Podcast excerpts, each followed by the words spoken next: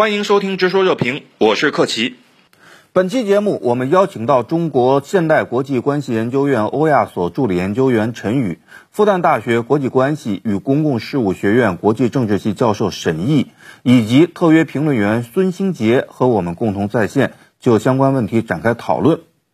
当前啊，俄乌局势毫无疑问是全球最受瞩目的焦点。俄罗斯总统普京表示，俄方行动旨在对乌克兰进行去军事化和去纳粹化。孙先生，您认为所谓的去军事化和去纳粹化究竟是什么意思？呃，其实要实现非军事化和去纳粹化这两个目标，就需要彻底打垮乌克兰的政府和军队，否则呢，你很难去解除乌克兰的武装。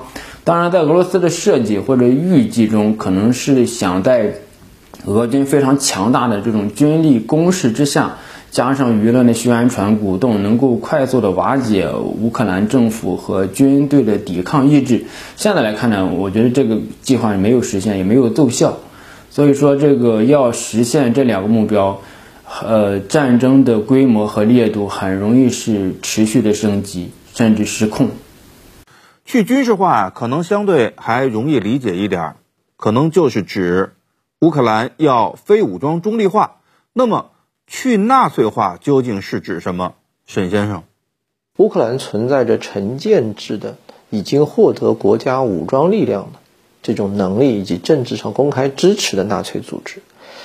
泽连斯基选上总统之后，虽然他经常说他祖上是犹太人家庭啊，据说他爷爷还是苏联老红军，但问题是泽连斯基总统在任内没有采取任何所谓的反纳粹的这样一种措施和行动。从这个意义上来讲呢，我觉得，普京总统在宣示他的目标的时候，将这个去军事化和去纳粹化相提并论，其中相当一部分呢，我想大概可以这样推测：第一呢，就是应该要消除有组织的纳粹武装，亚速营必须被歼灭，成建制的歼灭。刚才我们通过短片啊，也了解了战场上的一些细节。沈先生，您认为俄方的这次军事行动有哪些特点？从中能看出俄方有怎样的战略目标？这次俄罗斯给自己设了一个非常高的标准，他要进行一次干净的、有一定强度的军事惩戒行动。如果你有人硬说你就是大规模的侵略，你开玩笑，你看看伊拉克、阿富汗，开战当天大城市基础设施直接给你摆平，好吧，直接就给你扬了。还有你现在基辅那儿有直播探头。到处可以上网，日常生活基本没受影响，打击点只有精准的落在目标区里面，军事目标区，所有的民用建筑，现在为止发现的证据全部是乌克兰人自己打的。在这样的情况下，俄罗斯想用一种就是所谓的，实际上就是外科手术了，去切除临近它的核心领土边上的一个毒瘤。这就我觉得就是一次高强度的，自己给自己设定了很高的人道主义标准。他这个人道主义标准比美国的高，高强度的军事惩戒行动，我是这样觉得的。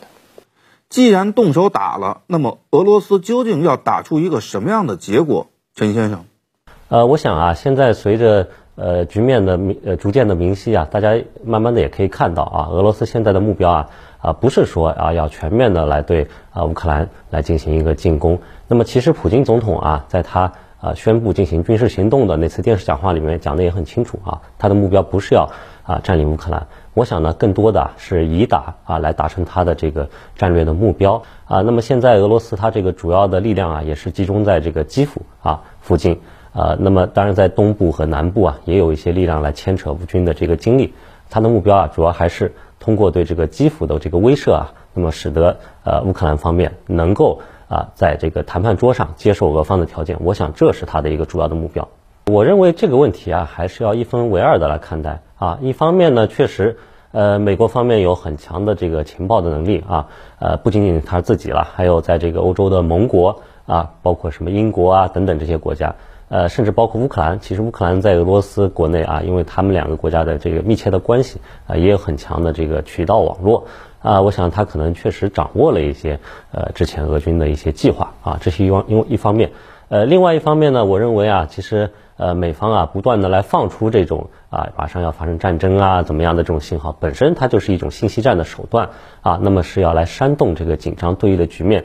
呃，某种程度上，这是一种自我实现的预言啊。那么美方啊，通过来放出这种消息，不断的来激化局势，煽动矛盾，那么最后啊，使得矛盾激化达到了现在这样一个程度啊。我想这也是他的一个目标。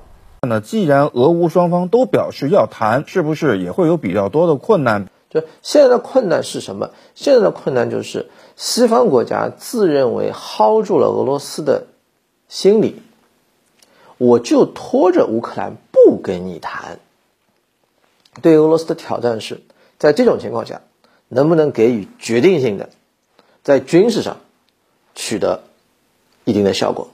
其实，说实话，俄罗斯的目标非常清楚，就是说，你乌克兰做出一个承诺，我追求永久中立就行了嘛，不寻求加入北约，至少阶段性的这个问题就可以结束了嘛，对吧？好，今天就讨论到这里，感谢您的收听，我们下期再见。